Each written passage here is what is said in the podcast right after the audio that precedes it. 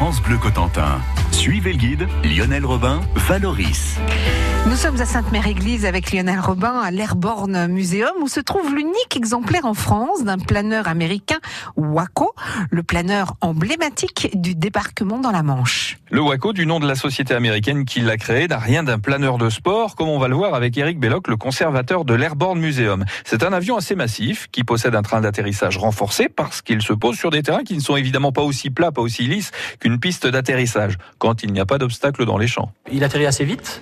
Euh, il freine sur des distances très très courtes. Euh, donc on est quand même chahuté à l'intérieur. Hein. Enfin, je pense. Moi, personnellement, je suis jamais rentré dedans quand il volait. Mais en tout cas, vu sa conception, puisqu'il est fait d'une armature métallique hein, sur la partie carlingue, euh, c'est-à-dire sur des tubes en métal soudés, tout simplement. Les ailes, c'est du bois qui est à l'intérieur, comme la gouverne à l'arrière. Et c'est de la toile tout simplement, qui est tendue sur les éléments métalliques, sur les éléments en bois, et cette toile tendue est chauffée, collée en fait, et après elle est tout simplement peinte. Donc vous voyez qu'en fait, en termes de, de sécurité, c'est light. Donc il fallait aussi avoir une dose de, courage ou d'inconscience pour euh, vouloir, vouloir et pouvoir rentrer. Alors attention à la tête, parce que vous voyez que c'est en fait c'est super bas. Ah ouais, c'est très bas. Alors même, alors pour rentrer c'est super bas et même si euh, voilà quand on est positionné à l'intérieur du planeur, même si on essaie de se relever, alors on essaie de passer les têtes entre les tubes. Vous voyez que quand on, fait euh, quand on fait un mètre 80, on tient pas debout en fait à, l'intérieur. Alors imaginez donc ces gars, même s'ils faisaient pas tous un mètre 80, mais en moyenne un mètre 70 avec le casque sur la tête, il gagne quelques centimètres. Et vous voyez que c'est pas super facile et super aisé de tenir debout à l'intérieur. Euh, c'est aussi une des raisons pour laquelle on ne peut pas mettre en œuvre un système d'ouverture automatique de parachute parce qu'on ne tient pas debout et en plus de ça la mise en œuvre serait dangereuse pour ce type de parachute voilà c'est une des raisons pour lesquelles euh, on n'emploie pas le parachute donc là par contre vous pouvez voir que euh, quand on est à l'intérieur alors là on a positionné euh, symboliquement hein, des, des passagers des personnages et les deux pilotes donc le pilote lui est situé sur la, la droite du planeur c'est lui d'ailleurs qui donc qui actionne le système de freinage. Mmh. Les deux pilote et copilote ont tous les deux un volant c'est pas un manche. Et donc de ce volant, alors j'allais dire comme dans un avion classique, ils vont euh, surveiller euh, leur vitesse puisqu'ils ont un compteur, surveiller l'altitude et ils vont choisir. Alors à l'œil pour l'opération en Normandie puisqu'elle est de nuit, sachant qu'ils vont ils vont voler très bas, hein, environ 150 mètres, c'est-à-dire 500 mhm. pieds euh, d'altitude, c'est eux qui vont choisir la zone dans laquelle ils atterrissent. Donc ils choisissent à l'œil. Il faut être attentif et super rapide. C'est-à-dire qu'ils vont euh, faire en sorte euh, de, choisir la zone qui leur paraît la mieux, la plus adéquate en tout cas, pour pouvoir poser leur planeur. Euh, une fois qu'ils ont choisi, ils changent plus d'idée. Les planeurs américains qui vont se poser dans le bocage vers 4 heures le matin du 6 juin à la seule lueur de la pleine lune. Bonjour, c'est Eric Vallée. On va se retrouver tout à l'heure en fin d'après-midi sur France Bleu, sous le soleil, comme d'hab. Et une fois qu'il s'est couché, vous, vous pouvez rester éveillé. Et je vous conseille d'assister au spectacle de Mac. Elle joue à Kerqueville ce soir et elle sera notre invitée à 17h10.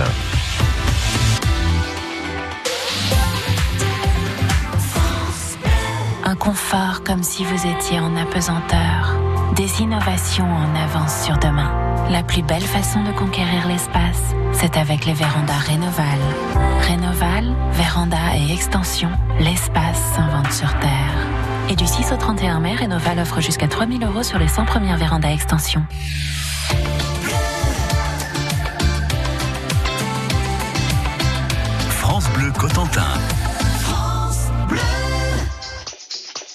Are you drunk enough? Now to judge what I'm doing. Are you high enough to excuse that I'm ruined? Cause I'm ruined.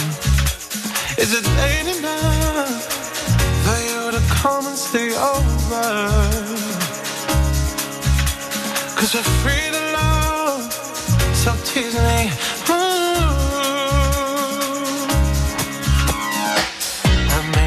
Promises,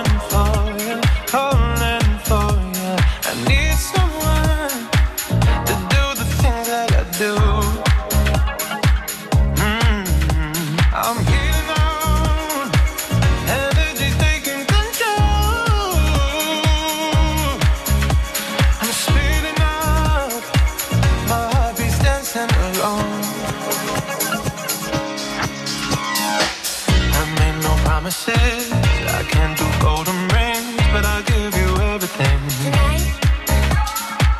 Magic is in the air. There ain't no science here,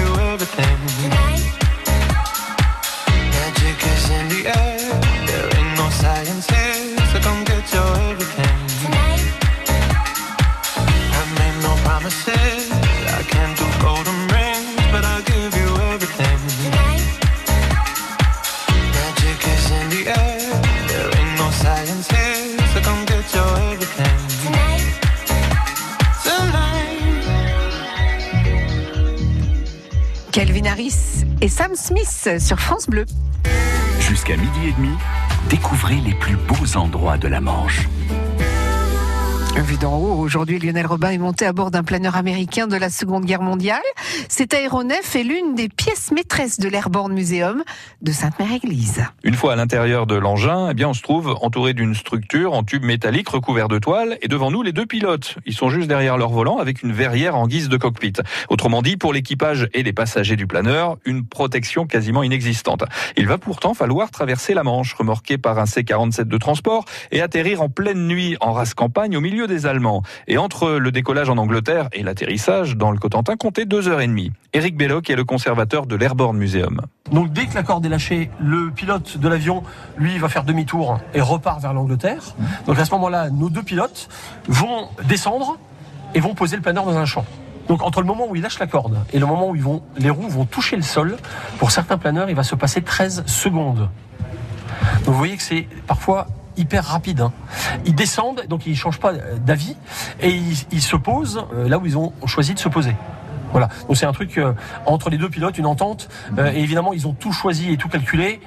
Si possible, avant de se décrocher de l'avion, et en se disant tiens, on va à droite ou on va à gauche, on se met ici, et ils essaient plutôt de se poser dans le sens quand le champ n'est pas trop plat, dans le sens plutôt de monter du, du terrain, euh, pour essayer d'ailleurs de, de s'arrêter le plus tôt possible. C'est difficile à apprécier de nuit. Alors oui, c'est difficile à, à apprécier, mais comme ils sont euh, pour le 6 juin sur une zone qui à ce moment-là, puisqu'ils arrivent à partir de 4 heures du matin, on est euh, en pleine lune à ce moment-là, et ils sont à 150 mètres, donc on est on est bas. On est super bas. Donc même si on est euh, la nuit, il y a une visibilité. Voilà. Euh, et c'est pour ça que d'ailleurs ils sont euh, au- aussi bas pour avoir une, une certaine visibilité. Alors par contre ils sont évidemment vulnérables, vulnérables au, au tir euh, de la flaque allemande qui évidemment les voit et peut leur tirer dessus, ce qui va évidemment se passer pour certains planeurs. Les planeurs, ils sont partis d'Angleterre. Combien de temps ont-ils mis pour atteindre la région des Marais de Sainte-Mère-Église? Alors en moyenne 2h30, c'est-à-dire qu'évidemment ils partent pas tous du même endroit, mais ils sont répartis sur différents aérodromes. Au-dessus de Londres pour certains et, et dans le sud, sud-ouest du secteur de Londres euh, euh, en Angleterre. Il y en avait combien? Alors, pour le secteur américain, et je parle que du secteur américain, c'est 512 euh, planeurs qui vont euh, atterrir sur six missions différentes. Et ces six missions commencent pour la toute première à 4 heures du matin, le 6 juin, et jusqu'au 7 juin dans la matinée. Donc voilà, alors ces 512 planeurs sont évidemment tirés par 512 avions.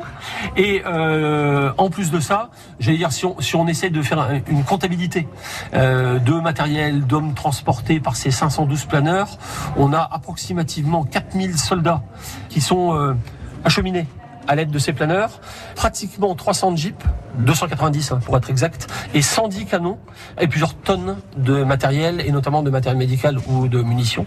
Donc vous voyez qu'en fait, c'est pas quelque chose d'anodin, c'est vraiment un vrai renfort très important pour euh, ces premiers paras qui sont déjà arrivés sur le terrain quelques heures auparavant. Et ces planeurs, ils étaient acheminés jusqu'ici, remorqués par des avions de transport, les fameux C-47. Ces avions qui ont aussi largué les parades des 82e et 101e Airborne quelques temps plus tôt. Eh bien, je vous propose très prochainement d'en découvrir un exemplaire, un historique, hein, qui a participé au débarquement dans la nuit du 5 au 6 juin 1944 au-dessus du côté.